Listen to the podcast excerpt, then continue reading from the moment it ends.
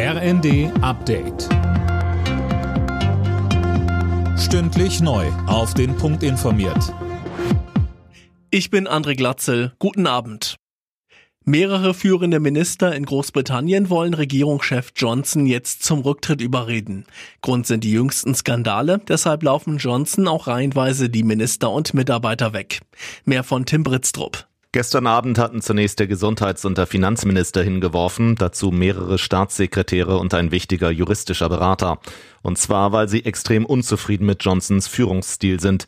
Nach dem Partygate hat die Beförderung eines Johnson-Weggefährten das Fass offenbar zum Überlaufen gebracht. Der Mann hatte einen Topjob bekommen, obwohl ihm sexuelle Belästigung vorgeworfen wird. Ob und wie lange sich Johnson jetzt noch im Amt halten kann, ist aktuell alles andere als klar. Atom- und Gaskraftwerke gelten künftig als klimafreundlich. Das EU-Parlament hat den Plänen der EU-Kommission zugestimmt. Umweltverbände wie BUND, Greenpeace und NABO lehnen das ab. Die Regeln würden neue fossile Abhängigkeiten schaffen, heißt es. In Deutschland sollen gut integrierte Migranten, die lediglich geduldet sind, leichter ein Bleiberecht bekommen. Einen entsprechenden Gesetzentwurf hat das Kabinett beschlossen. Etwa 135.000 Menschen können davon profitieren. Innerhalb eines Jahres sollen die Migranten Voraussetzungen für ein dauerhaftes Bleiberecht nachweisen, Innenministerin Faeser.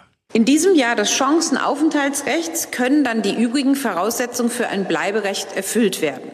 Zu diesen Voraussetzungen gehören vor allen Dingen die Sicherung des Lebensunterhaltes, die Sprachkenntnisse und auch der Identitätsnachweis. Wegen Corona ein Jahr später als gedacht geht heute die Frauenfußball-EM los. Gastgeber England spielt am Abend zum Auftakt gegen Österreich. Ab Freitag ist dann auch das deutsche Team gefordert. Die DFB 11 muss im ersten Gruppenspiel gegen Dänemark ran. Alle Nachrichten auf rnd.de